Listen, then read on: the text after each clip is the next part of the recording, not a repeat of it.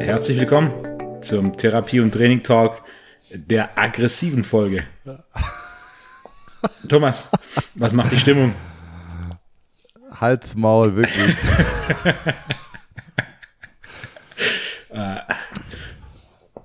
Möcht, möchtest du den Ey, ich bin auf Zuhörern... 180. Heute ist Mittwoch, Mittwochmittag. Hey, Montag, warum? Wir nehmen doch immer montags auf. ja, wir haben auch Montag aufgenommen, aber ähm, mein Ko- Podcast-Kollege hatte einige technische Schwierigkeiten. He- Heute Und hat die sie Technik wahrscheinlich läuft. auch immer noch. Ja. ja, es ist, es, du, es ist wirklich eine Wundertüte. Es ist eine Wundertüte, was die Technik heute hergibt. Das, das, guck mal, weißt du, was das Blöde ist, Wolfgang? Das werden die Leute ja jetzt nie hören, außer es funktioniert. Und wir hatten 50 Minuten aufgenommen am Montag. Also ja hätten so, 50 dass Minuten aufgenommen, hätten es aber dreimal schneiden müssen. Und ähm, jetzt versuchen wir es gerade nochmal. Vielleicht gibt es ja einige von euch, äh, die technisch bewandert sind. Und zwar, ich nehme auf und dann kommt nach einer gewissen Zeit einfach, ihr, ihr Audiogerät ist nicht initialisiert oder ist nicht mehr initialisiert, aber es ist alles picobello, tutto bene. Es gibt keinen Grund, warum. Egal, ich rede mich hier schon wieder in, in technischen Details in Rage. Es tut mir leid. Wolfgang, wie geht's dir? Gut, weniger empört als am Montag. Am, am- am Montag Ich hatte, ich hatte Angst vor dir am Montag. Wir haben ja am Montag die Folge damit begonnen, dass ich ähm, deine Story auf Instagram vom Montagmorgen aufgegriffen habe oder von Sonntagnachmittag, wo du die Umfrage gestartet hast, ähm, wie viele denken, dass ich schon mal geraucht hätte. Und zu meiner Überraschung, ich habe dann selber abgestimmt, um zu sehen, was das Abstimmungsergebnis ist. Und zu meiner Überraschung haben 70 Prozent gesagt, ich habe geraucht, äh, 30 Prozent nicht. In der Folge vom Montag haben wir, das schon, haben wir das ja schon aufgelöst. Meine Definition von, wenn mich jemand fragen würde, ob ich schon mal geraucht habe, dann wäre meine grundsätzliche Antwort nein. Aber das ist natürlich eine Frage von, von Definition. Ja, aber ich würde sagen, du hast schon geraucht. Eine Zigarette habe ich schon mal geraucht. Du, Thomas? Auf Lunge? Auf Lunge oder auf. auf äh hast du auf Lunge geraucht? Klar. Und Pfeife. Ja, klar. Und Zigarre. ja. Und Wasserpfeife? Und Wasserpfeife. Ich glaube einmal. Aber da ist meine Erfahrung eher, eher dünn. Crackpfeife? Noch nicht. Das ist noch auf der To-Do-Liste. Ich finde auch so ab 60, 70, 80 kann man dann irgendwann mal den Stein ins Rollen bringen, oder? Und einfach mal Gas geben. Hm, Frage von Lebenserfahrung. Äh, ich habe früher geraucht. Ich habe ich hab 15 Jahre geraucht. Oh. Das heißt, bis vor kurzem. Ja. I nee, stimmt nicht. Ich habe nicht 15 Jahre geraucht, war mal für 12 Jahre habe ich geraucht, ja. Bis zu 27 und dann habe ich aufgehört. Ja. Was war der Grund?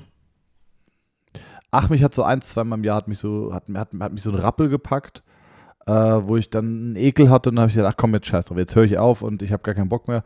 Und ich konnte das dann aber auch. Also wenn ich so eine hohe intrinsische Motivation hatte, dann brauchte ich aber noch irgendwas, ähm, das sich positiv verändert hat. Zum Beispiel habe ich dann gesagt, okay, ich fahre jetzt Training hoch und habe dann gemerkt, ey, meine Trainingsergebnisse gehen, werden deutlich besser oder ich äh, mache viel schneller eine Progression. Und das hat mich dann motiviert. Einfach nur aufzuhören, ähm, war schwierig. Und ich habe immer, wenn ich aufgehört habe zu rauchen, habe ich deutlich mein Ausgehverhalten reduziert. Ich bin dann weniger ausgegangen, viel weniger Alkohol getrunken, weil diese Kombination aus Alkohol und äh, Rauchen halt schon gut ist und das Gehirn das auch mit äh, Dopamin und allem möglichen so verknüpft hat, dass einfach dieses Trinken muss geraucht werden, ist dann halt einfach ja schwierig zu, zu unterbinden. Ja. Was, So. was machst du für die Stimmung, seit du nicht mehr ausgehst? Ich tanze, ich tanze einfach zu Hause bei mir. Ja. Gut, du kannst ja mit eh nicht ausgehen. So YouTube-Tutorials. Ja. Bist du ein Tänzer, Wolfgang? Nein. Hatten wir, glaube ich, schon mal als Ja. Frage, oder? Nein. Also für alle Zuhörer, Leute, passt mal auf. Ich habe fünf Fragen vorbereitet. Dann habe ich, gehen wir auf ein paar Zuschauerfragen ein. Dann haben wir noch zwei, drei Fragen aus der letzten Woche, die wir aufgreifen müssen. Dann habe ich eine neue Kategorie ins Leben gerufen und zwar T3AC2 Raps Decode oder, oder, ja, oder T3AC2 Decoding Raps. Und zwar, äh, ja, in Rap-Texten wird ja viel über auch Fitnesstraining und so geredet. Und das habe ich zum Anlass genommen, da mal ein paar äh, Punchlines rauszuziehen, die ich gerne von dir dann erklärt und analysiert hätte, Wolfgang. Hörst du mich? Thomas, ich höre dich jetzt wieder. Und ich dachte schon Raps mit E. Für den Übertrag ins Training. Ja. Also für die Repetitions, absolut. Äh, genau, das steht alles noch an in dieser Folge, die von technischen, technischen Problemen ja geplagt ist. Und ich höre noch deinen Kollegen im Hintergrund. Wolfo. Thomas, Immer noch nicht? jetzt höre ich dich wieder.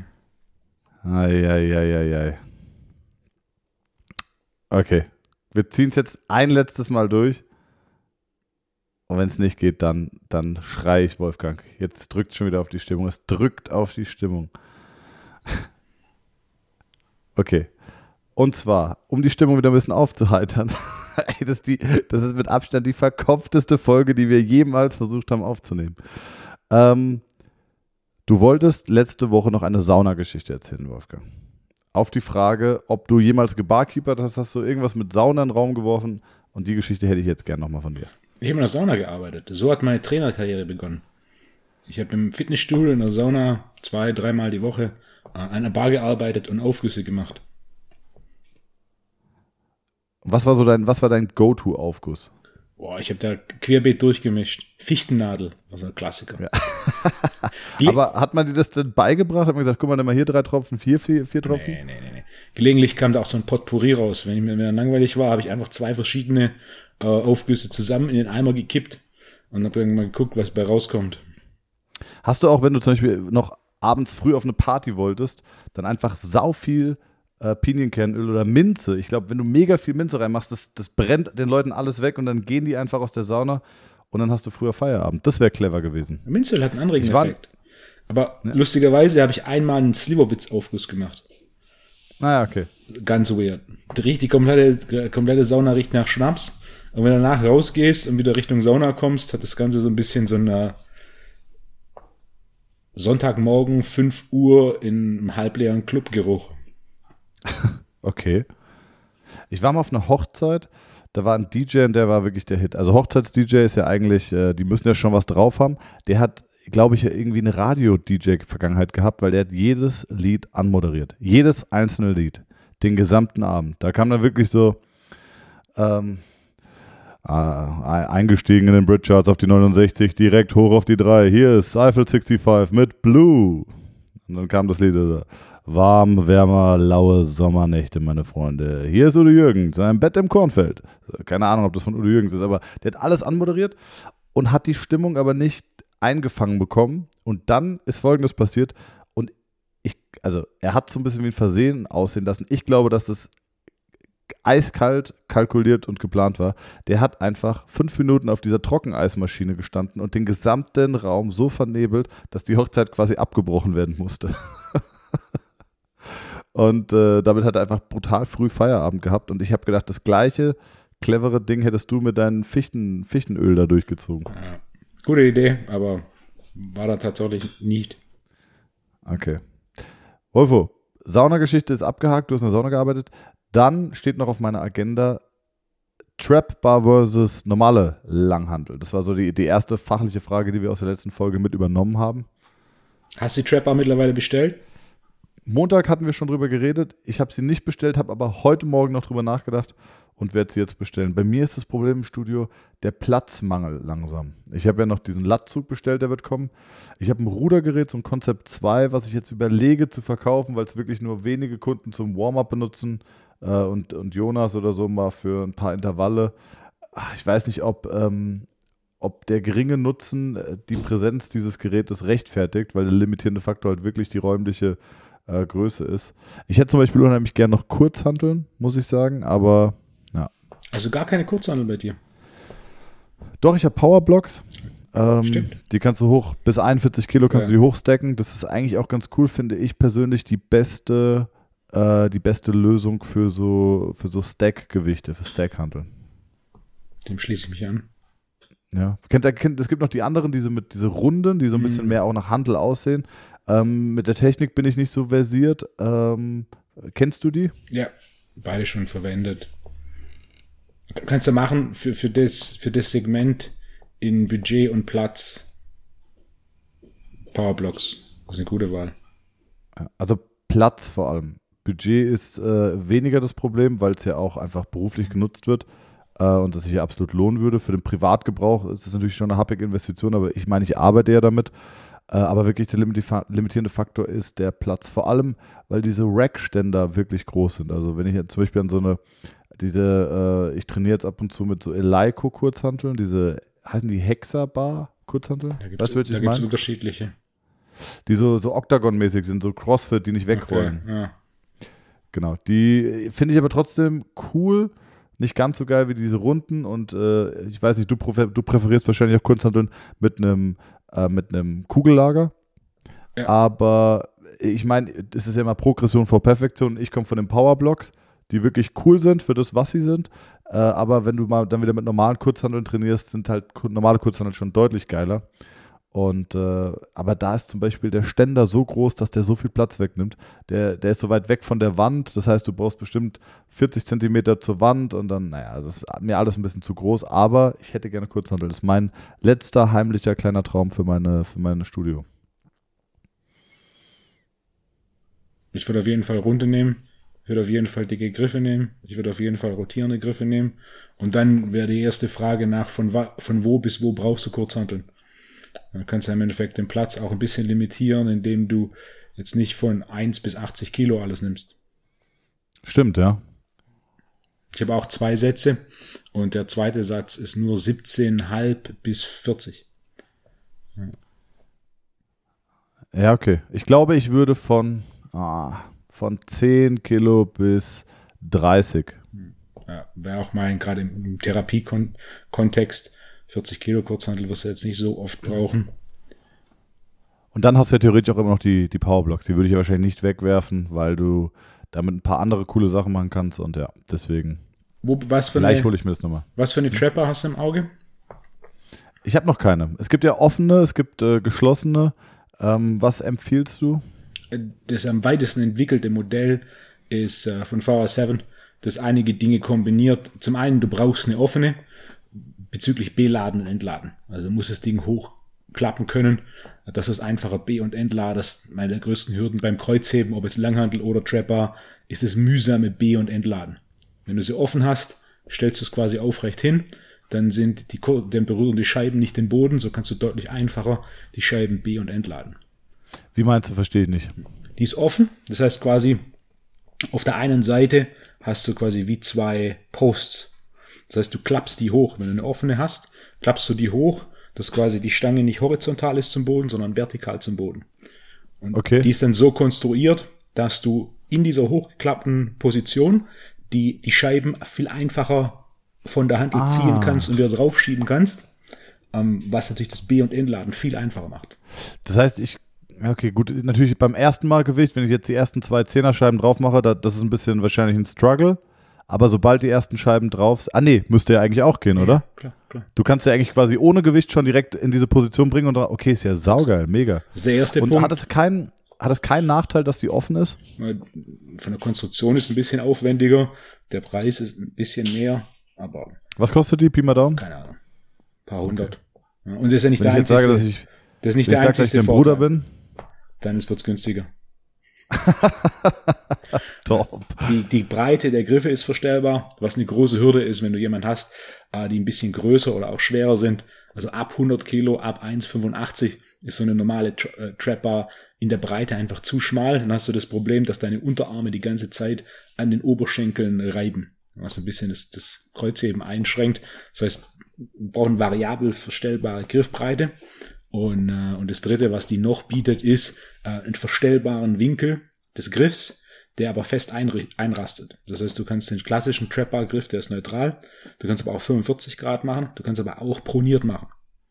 Das heißt, du hast quasi so ein bisschen mehr Richtung Langhantel. Einer der größten Unterschiede zwischen, oder einer der zwei größten Unterschiede zwischen Langhantel, Kreuzheben und Trapper Kreuzheben ist eben der Griff. Trapper ist klassischerweise neutral, was es vom technischen Verständnis her auch viel einfacher macht. Langhandel ist klassischerweise proniert, was dann auch direkt zum zweiten großen Unterschied führt, ähm, der Massenschwerpunkt. Beim Langhandel Kreuzheben ist der Massenschwerpunkt immer einen Tick weiter vorne, was dafür sorgt, dass es technisch deutlich anspruchsvoller ist, und zwar nicht nur im technischen Verständnis, sondern auch in der körperlichen Fähigkeit, die Technik umzusetzen.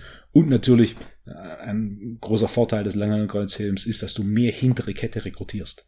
Und das tust du zum einen eben durch diesen Massenschwerpunkt, der leicht nach vorne verlagert ist, im Gegensatz zu Trapper.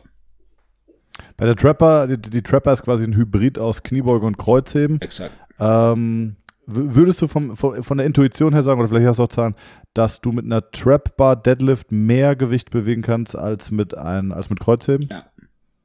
ja. Der Range of Motion ist kürzer. Ähm, oder nicht? Je nachdem, wie die Trapper ausgelegt ist. Also du hast auch Manche solche, kann man auch so drehen, ne? Genau. Da hast du den Griff, der ist ein bisschen höher, ein bisschen, ein bisschen Ja. tiefer. Der ist dann quasi auf Höhe des Gewichts, ist dann pretty much the same Genau. wie beim, beim Kreuzheben. Und dann gibt's eben die, die quasi so einen, so einen hohen Griff haben. Das ist ja dann schon, schon mehr Beinpressen als Kreuzheben oder Ja, ja. Kniebeuge. Das ist ja quasi so Top-End Trapper Deadlift. Kann man machen. Wobei eigentlich, auch weil es von der Intuition her halt eigentlich top ist, also die beste Bar für, für die Imitation von, von Hüftstreckbewegung oder Hebebewegung, gehört die eigentlich als Standard noch in jede Physiopraxis. Eigentlich gehört die ja noch eher eine Physiopraxis als eine normale Langhantel. Was Intuition der Hüftstreckung und Kreuzhebetechnik angeht, definitiv. Große Vorteil der Langhantel ist, du hast deutlich mehr Variationsmöglichkeiten.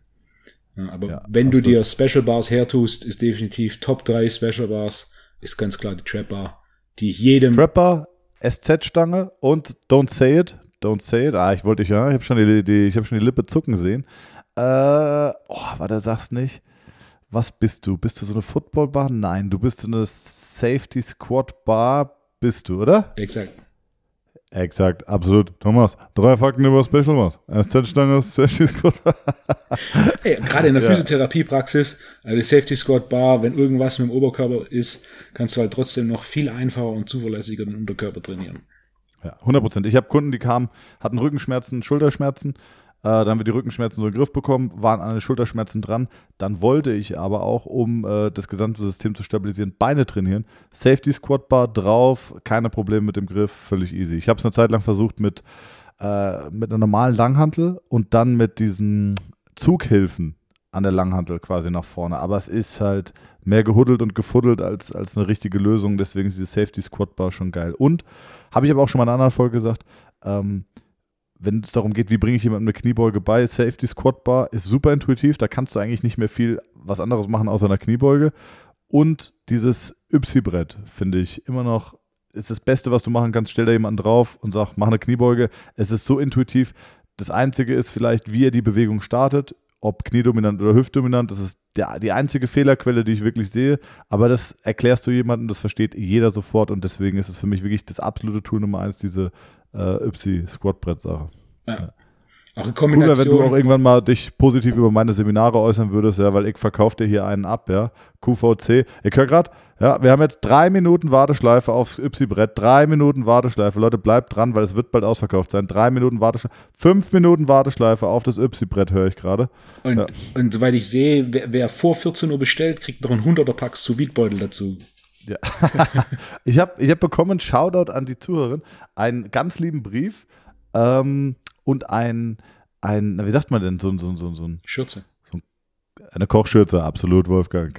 Siehst du, wie wenig ich mit Küche zu tun habe.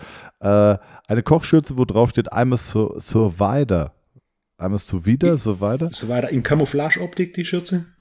In schwarz, aber da sie dir gebührt, ja, äh, Ehre wem Ehre gebührt, werde ich sie dir mitbringen, wenn du das erste Mal für mich kochst.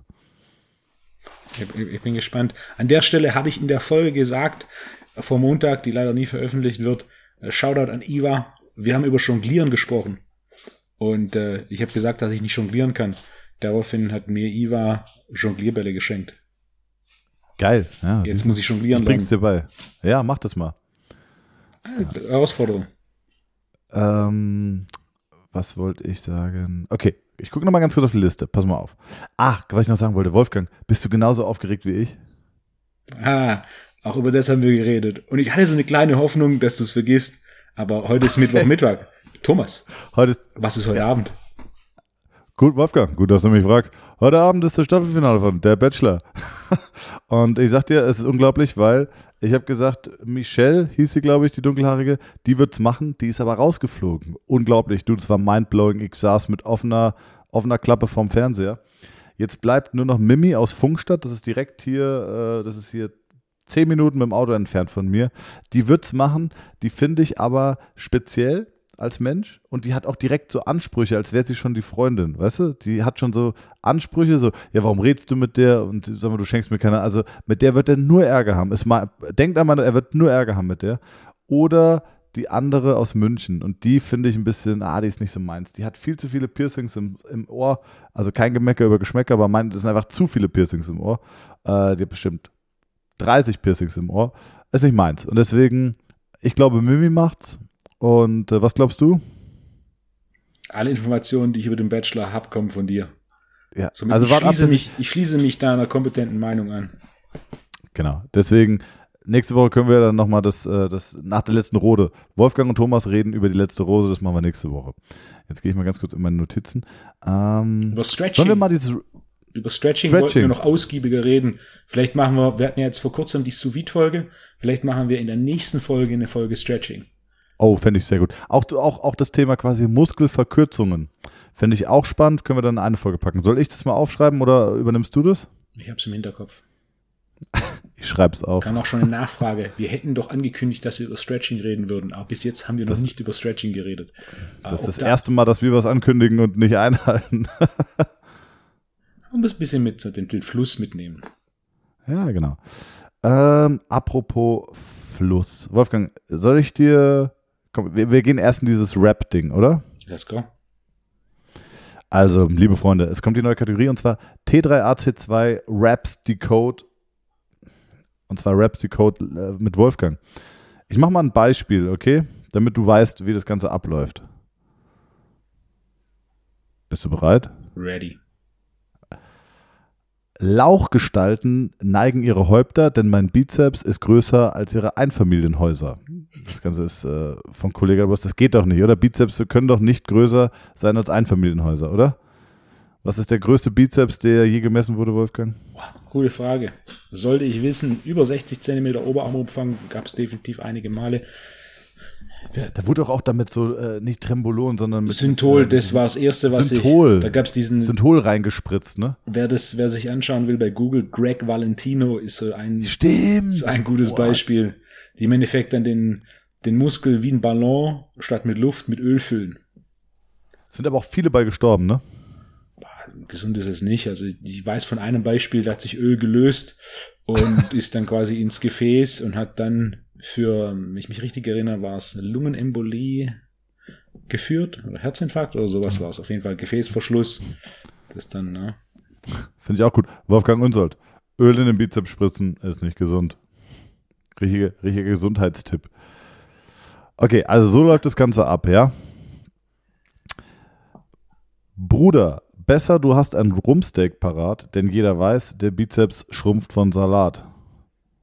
Kollege der Boss. Wolfgang, was sagst du dazu? Genauso dünn wie, wie, äh, wie der erste Zweizeiler. Ja, du musst jetzt das dazu sagen. Nicht nur deine, deine äh, persönliche musikalische Fachmeinung dazu, sondern was sagst du? Okay. Schrumpft der Bizeps von Salat? Äh, der Bizeps wird auf jeden Fall von Salat nicht direkt wachsen. Und wer, wer zu viel Salat konsumiert und zu wenig Proteine, der wird durch den Salat seinen Bizeps schrumpfen. Würde es, würdest du, wenn es darauf ankäme, empfehlen, mehr nur Proteine und Kohlenhydrate? Ja. Okay. Ist natürlich auch immer Da- gerade, äh, wenn man sich die Praxis des Bodybuilding anschaut, eine der Hürden mit Gemüse ist, wir haben eine relativ niedrige äh, Nährstoffdichte. Das heißt, wenn du viel isst, ist natürlich Effizienz das echt ein wichtiger Faktor und jeder, jeder, der tatsächlich schon mal viel gegessen hat, weiß es, du willst jetzt nicht Dinge essen, die eine geringe Nährstoffdichte haben, weil es braucht viel Platz, ähm, ohne dass es dir ne, Nährstoffe zur Verfügung stellt. Vor allem Proteine und Kohlenhydrate, die für Muskelaufbau so entscheidend sind. Somit, also Gemüse, klar, Gemüse hat seine, seinen Platz in der Ernährung, aber einen gewissen Punkt, ähm, muss Gemüse in großen Mengen weichen, wenn es um Muskelaufbau im Extrembereich geht. Was hältst du von äh, so Lösungen wie zum Beispiel Smoothies, dass okay, Babyspinat rein, Äh, ist ja dann relativ effektiv, ist schnell zu konsumieren, schmeckt auch ganz gut. Ja, bin ich großer Fan. Babyspinat plus Himbeeren ist meine erste ja, Empfehlung für die, die mit Smoothies anfangen, weil viele von diesen, auch vor allem grünen Smoothies, sind geschmacklich ein bisschen Herausforderung. Der Babyspinat ist recht neutral, die Himbeere schmeckt super. Ich finde, der Babyspinat schmeckt wirklich gut. Äh, ich finde, Rucola ist extrem schwer zu verarbeiten und es irgendwie geschmacklich hinzubekommen. Ähm, aber Babyspinat funktioniert wirklich gut. Und ich denke mir, vor allem wenn wir über Bodybuilding reden und relativ hohe Intensitäten und vor allem auch Training im nicht voll regenerierten äh, Zustand, dann leidet ja auch ein Stück weit das Immunsystem und dann ist wahrscheinlich dieses Arbeiten mit auch eher mit Vitaminen oder gegebenenfalls auch mit Supplementen halt wirklich empfehlenswert. Ne? Äh, ich bin klarer Befürworter von, von äh, von Pflanzen in der Ernährung. Mein Punkt ist nur, wenn es wirklich um Muskelaufbau geht, äh, jeder, der tatsächlich schon mal viel gegessen hat, weiß, alles, was du nicht essen musst oder alles, was kein Volumen ist, macht das Ganze ein bisschen einfacher. Ja, safe. Fuck. Als ich, als ich Wendler gemacht habe oder 531 und habe einfach wirklich gegessen, das war nicht mehr feierlich. Und oder ich habe, als ich auf 120 Kilo hoch bin, habe ich so viel gegessen und irgendwann ist Essen einfach wirklich eine Qual. Das glaubt man nicht, aber äh, das ist Wahnsinn, ja. Wenn es um Muskelaufbau geht, die größte Hürde für die meisten ist es, ausreichend zu essen. Und zwar nicht für eine Woche ja. oder einen Monat, sondern für Monate. Ja. Gut, nächster Rap-Quote. MC Wolfo. Fitnesscenter ist für Dullis mit einem Mikropenis. Die Stimmung in deinem Sportverein ist in der Regel friedhofsähnlich. MC Bomber, Feed Tiger 104, ich kenne beide nicht. Ich auch nicht. Jetzt wollte ich wissen, das wäre gut, wenn du gesagt hast, hä, MC Bomber, klar. Ähm, wächst oder schrumpft der Penis vom Krafttraining, Wolfgang? Nein. Sicher? 100 Prozent. Ich habe letztens in einem anderen Podcast gehört, es war gemischtes Hack, da haben Tommy Schmidt und äh, Felix Lobrecht haben, haben so ein Quiz aus der, aus der Bravo gemacht. Und da war eine Frage, äh, wächst der Penis, wenn du häufig äh, ja, Liebe machst? Und die wissenschaftliche Antwort, aber man weiß auch nicht, wie wissenschaftlich die Bravo ist, war ja, der kann bis zu zwei Zentimeter dauerhaft größer werden, wenn du regelmäßig Geschlechtsverkehr hast. Krass, oder? Großartig. Ja. Okay, okay. dann ähm, wir haben gute Laune und die Bäuche voll mit Bratenfett, Brutto-Bums-Masse und die Torten haben Spaß im Bett. Jetzt würde ich gerne das, wissen. Das, das, ist die beste Line bis dato. Von? Ja. MC Bomber und Tiger 104 auch. Die ja. schlechteste und die beste direkt vorgelegt. Läuft.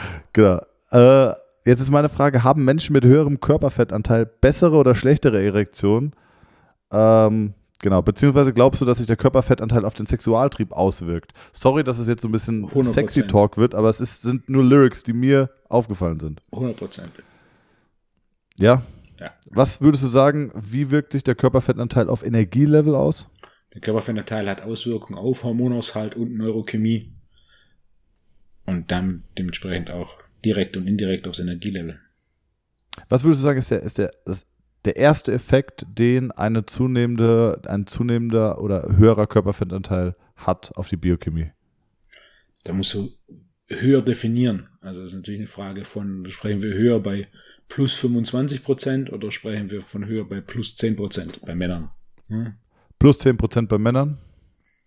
Direkt gar nicht so groß immer oft vermutet.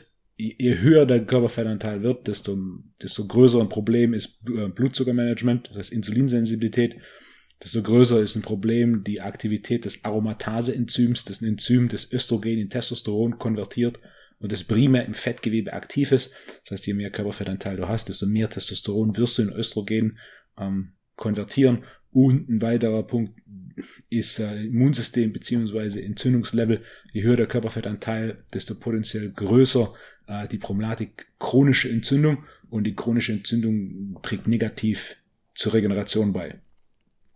100 Prozent. Ist mega krass aus eigener Erfahrung. Ähm, weiß nicht, ob ich es im Podcast erzählt habe, aber ich hatte ja Zahnprobleme und hatte wirklich, ich glaube, vier Wochen lang ähm, wie eine dauerhafte Entzündung. Ich habe es auch gemerkt, wenn ich meinen Oberkiefer palpiert habe, habe ich wirklich eine Schwellung gemerkt und zwar dauerhaft. Und das war wirklich krass, was das mit meinem Energielevel gemacht hat. Ich bin nicht aus dem Bett gekommen obwohl ich früh oder weil ich, ich bin sogar bewusst noch früher ins Bett, habe mich noch besser ernährt, äh, habe noch mehr auf meinen Körper gehört. Ich habe von Trainingseinheiten, ich habe einmal Beine trainiert und habe wirklich äh, sieben Tage Muskelkater gehabt, weil der Körper nicht richtig regenerieren konnte. Ähm, und das war für mich auch krass, weil, weil vor allem auch dieses Thema Zahnhygiene oder auch äh, Entzündungen im Mundraum im Fußball immer wieder auch als, als neuer Trend so ein bisschen herhalten. Das ist gut, dass es diesen Trend gibt. Äh, ich glaube, dass er ein bisschen übertrieben wird aber es war auf jeden Fall für mich auch nochmal so ein Wachrüttler zu merken, so hey, guck mal, das passiert mit deinem Körper, wenn du die und die Probleme hast. Also deswegen, äh, ja, dauerhafte Entzündungsprozesse, wirklich ein schwieriges Thema. Und damit sind wir eigentlich dann auch wieder bei dem Thema Glutenunverträglichkeit oder wirklich angepasste Ernährung auf individuelle äh, Defizite. Und ähm, ja, ist immer schön zu sehen, wie sich die Kreise dann auch schließen. So, ich schließe mich an. Da kann ich eine kurze Frage einwerfen. Und zwar ja. hatte Hamza eine Frage. Ja. Wenn du Zähne putzt und Zahnpasta auf die Zahnbürste machst, machst du danach nochmal Wasser drüber oder nicht? Safe, Alter. Ich bin auch kein Nazi. nee, wieso? Was machst du? Ah, bis vor circa zwei Jahren habe ich auch immer Wasser drüber gemacht. Und dann hatte ich so eine andere äh, Zahnpasta auf Salzbasis. Und da stand explizit drauf, nicht nochmal Salz, äh, nicht nochmal Wasser, drauf machen. Und seitdem habe ich mir tatsächlich das andersrum angewohnt. Aber wenn du mich vor hatten zwei Jahren mal, Hatten wir es mal auf dem Händewaschen? Nee. Wenn du Hände wäschst, machst du erst die Hände nass und dann Seife? Oder machst du erst Seife und dann die Hände nass? Nass. Seife. Ich auch. Jonas, der aus dem Handwerk eigentlich kommt, der hat eine Ausbildung als Dreher und Fräser oder was oder wie. Und die sagen, ähm, nee, weil dann nimmt irgendwie diese, diese, dieses, weiß ich nicht, also man macht erst Seife auf die trockene Hand und reibt es dann, das habe ich immer für verrückt gehalten, aber es löst wirklich mehr Dreck. Ah, interessant. Also ein lustiger, lustiger Zwischenpunkt ist zu dem Thema Handhygiene und ähm, diesem aktuellen Szenario mit der Pandemie. Ein Kunde von mir ist ganz groß in diesem Hygienebereich und eine der Statistiken, die ich durch Zufall gefunden habe, war das Risiko einer Krankenhausinfektion. Äh, in Deutschland ist das Risiko von einer Krankenhausinfektion auf der Intensivstation nur etwa 12 Prozent, während es in USA bei 50 Prozent liegt. Und sollte man eigentlich denken, wie, wo kommt der große Unterschied zustande? Und dann habe ich ihn darauf angesprochen, ob er das erklären kann. Und es ist so, dass die in den USA sehr, sehr viel desinfizieren, aber viel zu wenig reinigen. Mit dem Ergebnis, dass sie halt ständig ihre Hände desinfizieren, aber vergessen die Hände zu waschen. Und was dann halt passiert ist, du hast Rückstände wie zum Beispiel von Essen auf den Händen und du desinfizierst diese Rückstände von oben. Wenn sich aber das weiter bewegt und quasi löst, hast du immer noch die Partikel. Das heißt, die haben quasi schon Hygienebestimmungen, die aber nicht so durchdacht sind, dass du zuerst reinigst und Reste entfernst und dann desinfizierst, sondern bei denen einfach nur konstant den ganzen Tag über ähm, ge desinfiziert wird die Hände und das gleiche Spiel äh, mit den Böden, wo halt ganz viel so Chlor verwendet wird, aber seltener gründlich gereinigt wird. Was ein interessanter Punkt ist, was so aus Sicht des logischen Denkens Definitiv. Also äh, Desinfizieren löst nicht Händewaschen ab. Und ähm, ich handhabe es in der Praxis auch so, ich desinfiziere immer die Hände, ich desinfiziere auch immer die Geräte, vor allem jetzt noch aktueller denn je. Aber man muss auch zwischendrin Hände waschen. Das funktioniert nicht anders. Ja. Das haben wir in der Ausbildung aber wirklich auch beigebracht bekommen. Wir haben auch äh, Hände desinfizieren und Hände waschen beigebracht bekommen. Weil es gibt so Sachen wie zum Beispiel Fingerkuppen, die man immer vergisst. Es gibt den Daumen, den man immer vergisst. Man, man, man wäscht so die Hände, macht die klassische Wasch, also Händewaschbewegung. Äh, aber man vergisst immer den Daumen, man vergisst immer die Fingerkuppen, man vergisst immer die Rückseite von den Fingern. Und da gibt es echt, äh, das kriegt man dann in so einem Hygiene-Workshop beigebracht, wie desinfiziere ich und wie wasche ich Hände. Das wird dann nochmal mit so Schwarzlicht überprüft. Dann heißt es, okay, hast du das Gefühl, du hast jetzt gut Hände desinfiziert? Schwarzlicht drauf mit so speziellem, äh, ja, ja, so fluoreszierendem Desinfektionsmittel. Dann siehst du, welche Bereiche nicht desinfiziert sind. Das ist schon erschreckend, wenn du denkst, dass du wirklich jetzt gut desinfiziert hast und merkst, ist nicht so. Ähm, nächste Frage. Bist du ein Hemd, musst du pumpen, doch Testo bringt dir nicht die Luft für sechs Runden. Von Contra K. Jetzt ist meine Frage, hat Testo denn Auswirkungen auf aerobe Ausdauer? Das ist ja die Frage, die Contra K uns eigentlich stellen möchte. Nicht direkt. Würdest du überhaupt Testosteron Leuten empfehlen, die Ausdauersport machen? Boxern, Radfahrern? Also grundsätzlich jeder, der in einem Sport Wettkämpfe bestreitet, in denen Doping getestet wird, dem macht es grundsätzlich keinen Sinn, sowas zu empfehlen. Ähm, die große Frage ist, wenn wir uns verschiedene Formen des Doping anschauen ähm, und jeweils die Aufgabe der, der Kategorie, Steroide bzw. Testosteronabkömmlinge haben am Ende vom Tag eine einzige Aufgabe. Und das ist die Steigerung der Muskelproteinbiosynthese. Das heißt, am Ende vom Tag, Testosteron macht nicht viel mehr, als die Proteinsynthese der Muskulatur zu steigern. Das heißt, je größer die Belastung bzw. der Schaden auf die Muskulatur, desto potenziell größer die, der Vorteil auf die Regeneration. Also wenn ich einen Sport habe, wo relativ viel Muskelschaden da ist, also was beim Ausdauersport vor allem bei sowas wie zum Beispiel Laufen definitiv der Fall ist, aufgrund dieses Volumens an Impact, dann habe ich dann potenziellen Vorteil von einem höheren, in, in dem Beispiel jetzt eben von einem exogen gesteigerten Testosteronlevel.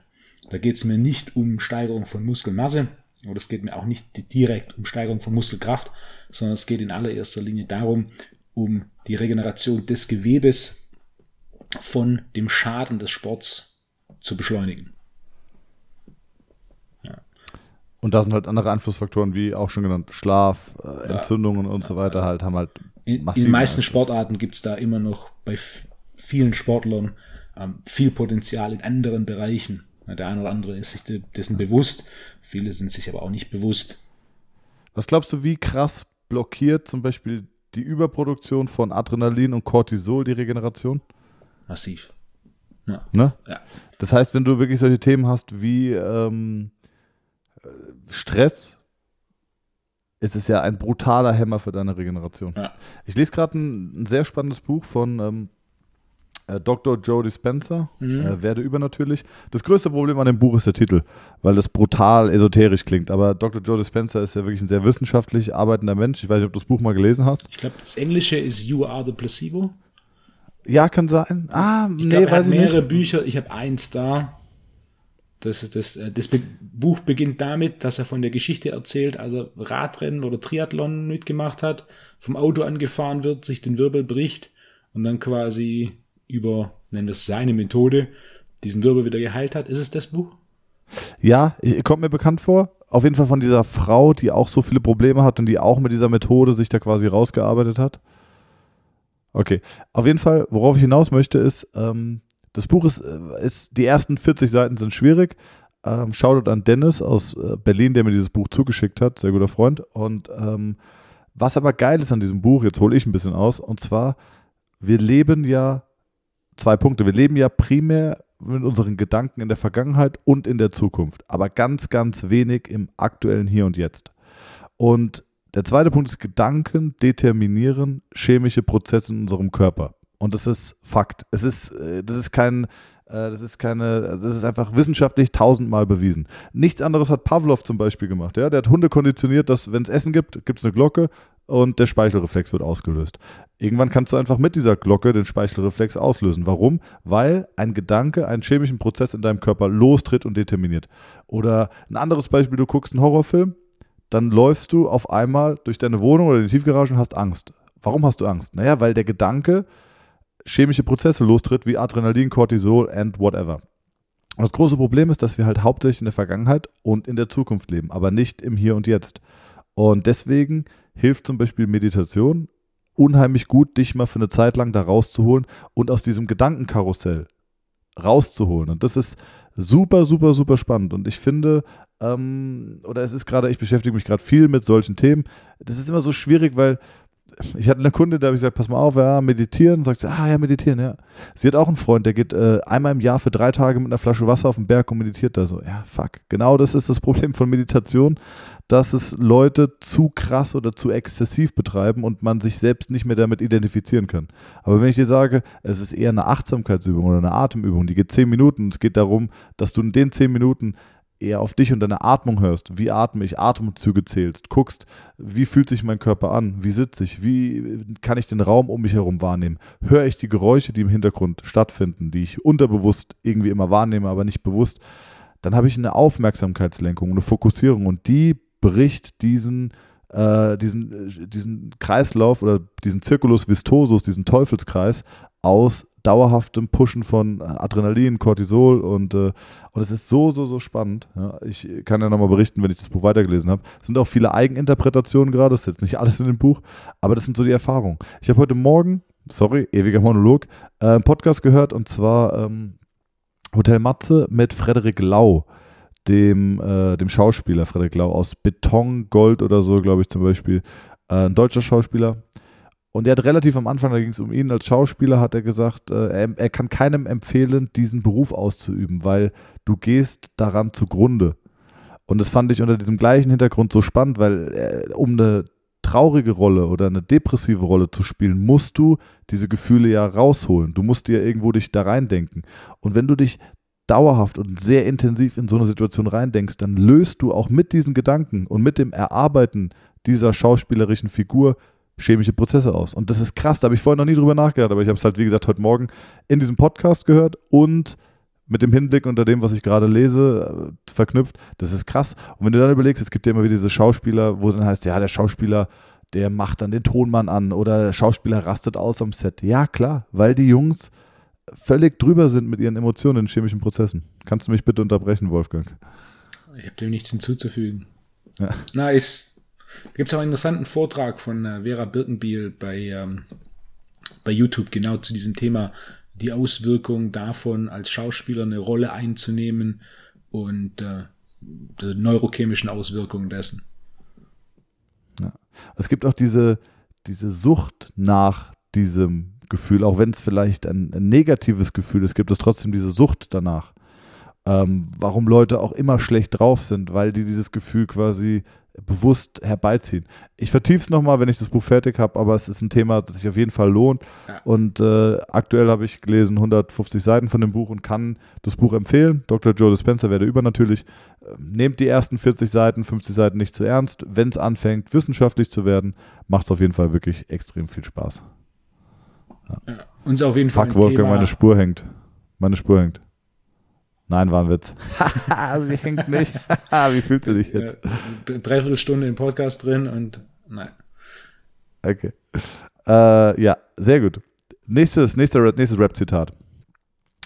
Ähm, Trenbolon, Acetat, Gangsterflow, krasse Arme, 350 Tage Massephase. Ich glaube, ist auch Kollege, weil den kannte ich schon. Ist von Kollege, genau. Ja. Macht eine Massephase über ein Jahr Sinn, würde Kollege gerne von dir wissen. Einfache Antwort ist ja. Ja? Ist wirklich? Ist natürlich eine, eine Frage von Kontext. Also grundsätzlich, wie definieren wir Massephase? Wie definieren wir Masseaufbau? Und was ist das Endziel?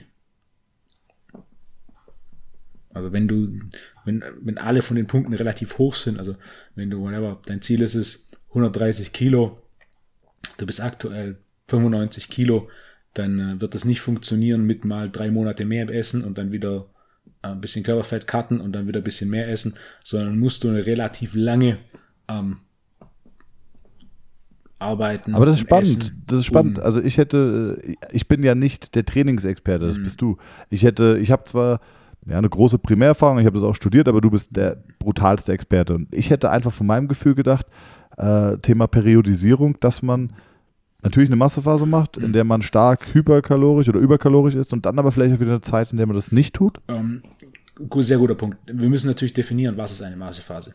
Ähm, Periodisierung im Training brauchst du unabhängig der Massephase. Die Massephase würde ich so, so definieren, dass du trainierst und isst mit dem Ziel, Muskelmasse aufzubauen.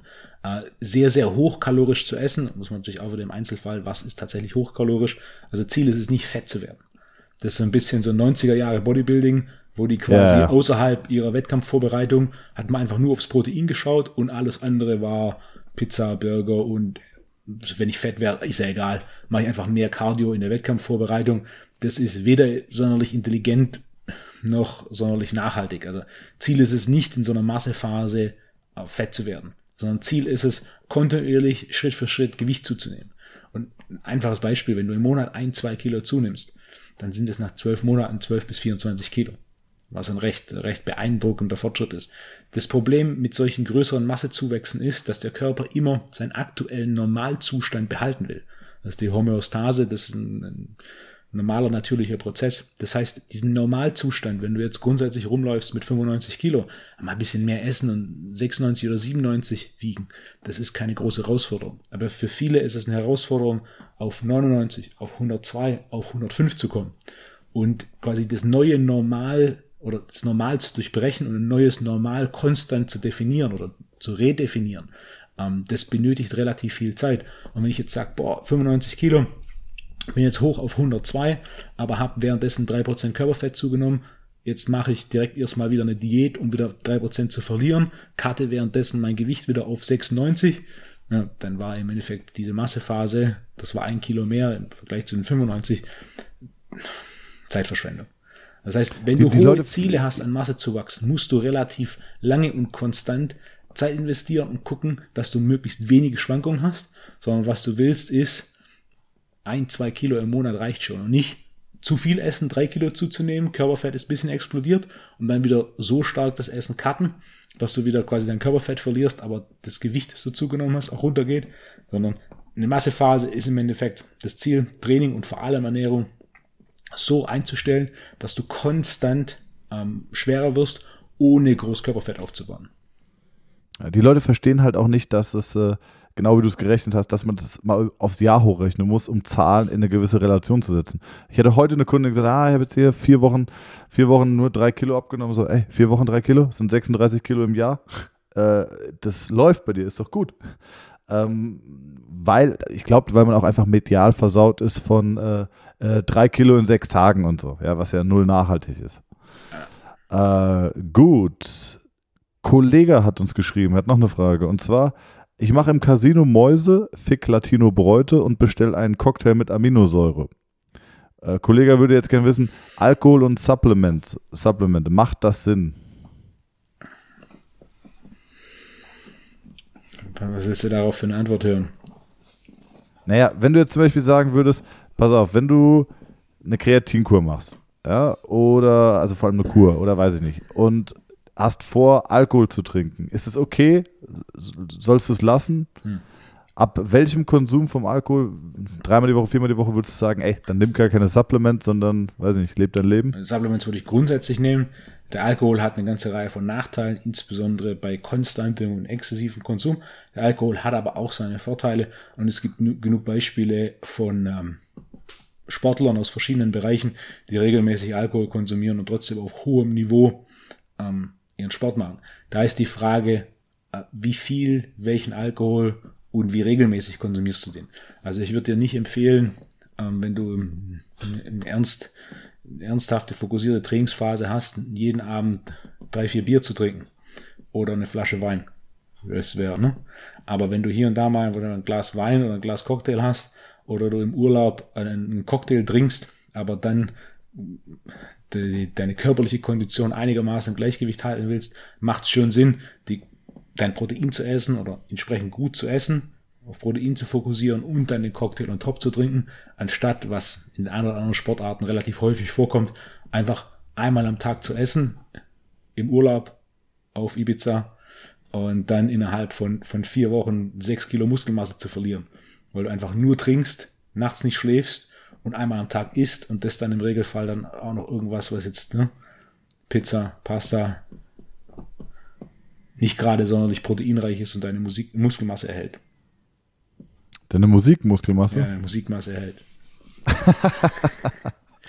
Da warst du mit deinem Kopf auf Ibiza. Warst du mal auf Ibiza? Nee, Okay. hat mich nie gereizt. Mykonos?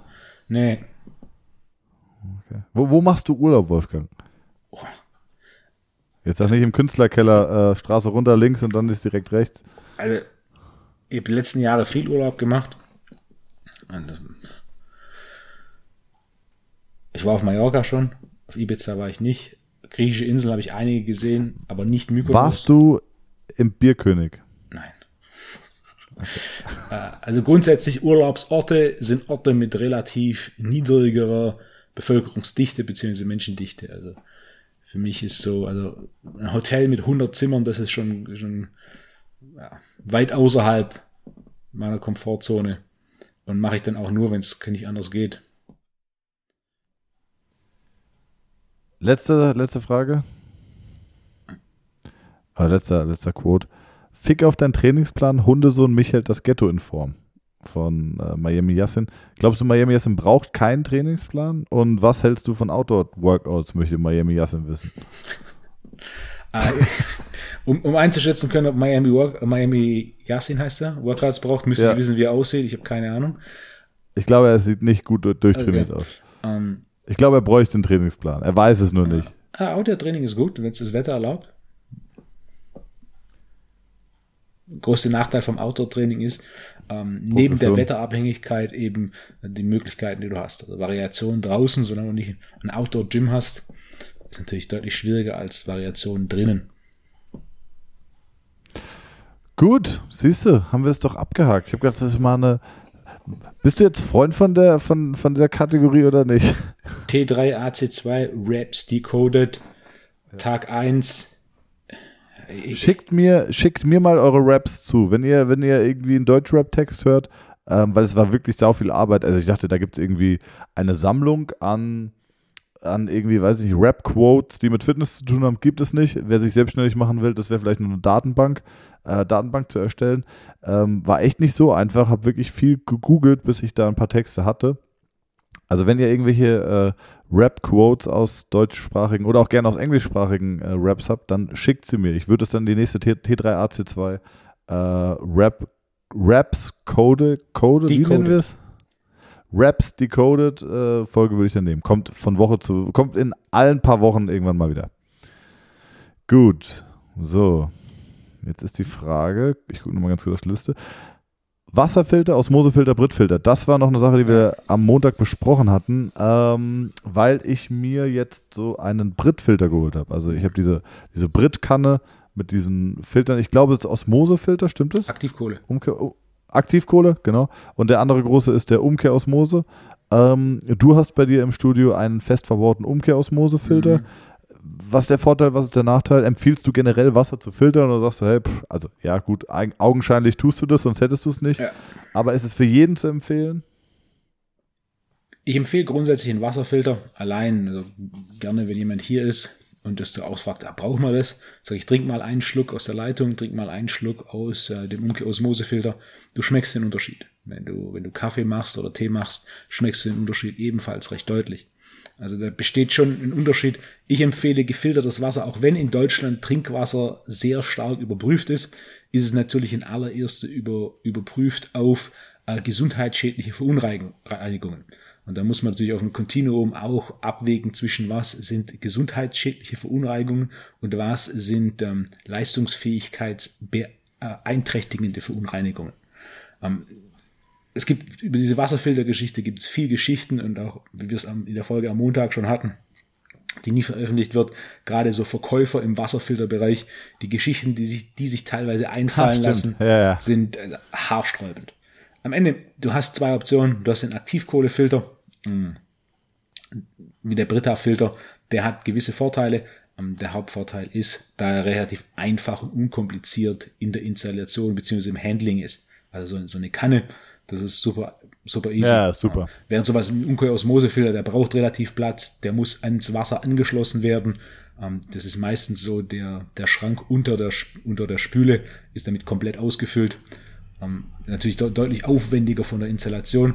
Ähm, der größte Nachteil vom Aktivkohlefilter, er filtert natürlich nicht so viel raus wie der Umkehrosmosefilter. Der Umkehrosmosefilter, es ist eine Membran und durch diese Membran wird das Wasser durchgedrückt und dann bleibt im Endeffekt ähm, ein Großteil der gelösten Teilchen äh, in dieser Membran hängen. Ich habe unter anderem so ein Gerät, mit dem ich ähm, gelöste Teilchen im Wasser messen kann. Und reguläres Leitungswasser hat so 180 äh, Einheiten gelöste Teilchen, während Umkehrosmose gefiltertes Wasser so sechs bis acht Einheiten gelöste Teilchen hat. Also die, das Wasser wird leerer, was auch oftmals so ein bisschen der die Aktivkohlefilter-Gang ähm, sagt dann ein Nachteil des Umkehrosmosewassers ist, es wäre leer, ähm, was man als Nachteil ansehen kann, aber auch als, als Vorteil. Ähm, Wasser ist kein primärer Mineralienlieferant. Also klar.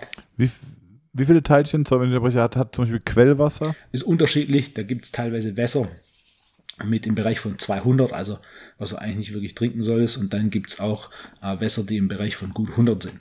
Also kannst du. Kleine, kleine Quizfrage zum, zum Thema Wasser gibt es nur stilles Wasser von der Quelle aus oder gibt es auch Sprudelwasser von der Quelle aus? Meines Wissens nach gibt es keinerlei Sprudelwasser aus der Quelle. Doch, Ja. gibt es.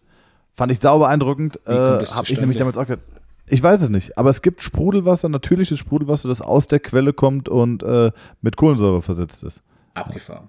Ich habe gerade überlegt, Abgefahren, weil ne? selbst also bei sowas wie Schaumwein, die Kohlensäure Ja. entsteht in, in der Flasche oder im Tank durch Gärung des Zuckers. Das heißt, wenn es eine Quelle gibt, wo Kohlensäure rauskommt, muss ja in irgendeiner Weise eine Art von Hefepilz oder, oder sonstiges Bakterium für die Gärung von einem Stoff sorgen, sodass da Geil. Also habe ich gehört und äh, google es bitte. Reich es nächste Woche nach, Wolfgang, das ist deine Aufgabe. Ähm, aber ich habe diese Frage selber schon mal in einem Podcast gehört und äh, die richtige Antwort war doch, es gibt natürlich vorkommendes Sprudelwasser. Fand ich auch krass. abgefahren. Ja. Google mal, ich bin gespannt. Ähm, Das heißt, du hast Vorteile von beidem. Ich empfehle Ja. grundsätzlich, niemand wird nur eine Form von gefiltertem Wasser trinken. Äh, Ich habe selber und empfehle entsprechend auch für zu Hause einen Umkehrosmosewasserfilter zu nehmen. Das Wasser ist relativ leer. Es ist geschmacklich deutlich angenehmer. Ähm, Es ist ein Tick saurer, weil natürlich die basischen Mineralien fehlen. Aber mein primärer Fokus Mineralien ähm, führe ich zu. Pflanzliche Lebensmittel, tierische Lebensmittel. Ähm, wer in normalen Mengen salzt, also ich empfehle auch keine übermäßige Salzen, sondern Salzen nach Geschmack. Salz ist ein extrem wichtiger äh, Mineralienlieferant. Da habe ich auch schon mal das Buch genannt, nachdem ich jetzt mehrmals gefragt wurde bei Instagram, auch an der Stelle, wer es noch nicht gelesen hat, The Salt Fix, T-H-E, The, und dann Salt, S-A-L-T, und dann Fix. Äh, Dr. Nicol Antonio ist der Autor äh, zum Thema Salz. Ist ein sehr schönes Buch, weil Salz sehr, sehr negativ behaftet ist, auch mit einigen korrekten Gründen, aber Salz auch sehr, sehr viele positive Eigenschaften hat und es eben so ist, zu wenig Salz zu essen hat mehr gesundheitliche oder mehr leistungseinschränkende Nachteile als zu viel Salz zu essen. Also Salzkonsum kennst, du, kenn, kennst du das Märchen von äh, Die Salzprinzessin? mm, mit dem Salz in der Suppe. Ja, genau. Ja, genau. Willst du erzählen? Für alle, die Nee. Ja. Ja, Einfach Pech, googeln. nicht kennt, Pech. ja, Google. Prinzessin, Salz, Suppe und dann die Geschichte. So, das ist ein sehr guter Punkt. Ja. Wolfgang, wir haben jetzt äh, knapp eine Stunde. Ähm, mir wird immer vorgeworfen, auch von Freunden, äh, dass ich dann irgendwann immer zu dem Punkt komme, und sage, gut, jetzt haben wir eine Stunde. Das habe ich versucht mir abzugewöhnen, aber es ist 14.34 Uhr und ich muss gleich schon wieder zurück in die Praxis, weil ich um 15 Uhr den nächsten Patienten habe. Äh, wann geht es bei dir weiter? Ich habe gesehen, du hast trainiert, bevor wir den Podcast aufgenommen haben. 14.30 Uhr. Okay, also vor vier Minuten geht's Exakt. weiter. Ah, Okay, also dann bietet sich's an. Ganz was hast du, was hast du trainiert? Das würde mich jetzt noch Beine. interessieren. Beine, Kniebeugen, Nee. sondern? Floor Glute Hand Race. Und davor habe ich ein paar Split Squats gemacht, um meine Hüfte zu öffnen.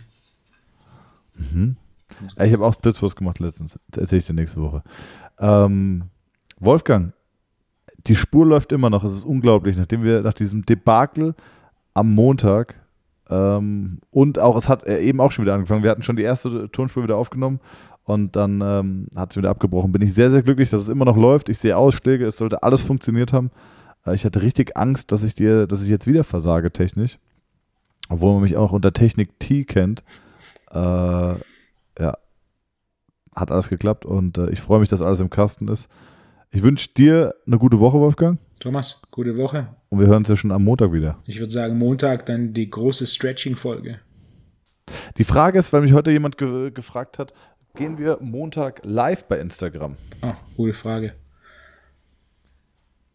Ich sehe schon die nächsten technischen Hürden. Lass uns am Montag die Stretching-Folge machen und dann haben wir quasi noch ein größeres Bild-up zum ähm, zu unserer ersten Instagram Live-Folge. Okay, machen wir gut so. an? Wolfgang, absolut 100 Prozent. Äh, ich wünsche dir eine schöne restliche Woche, du kleine Salzprinzessin, und wir hören uns am Montag. An alle Zuhörer, schöne Woche. Schöne Woche. Ciao, ciao.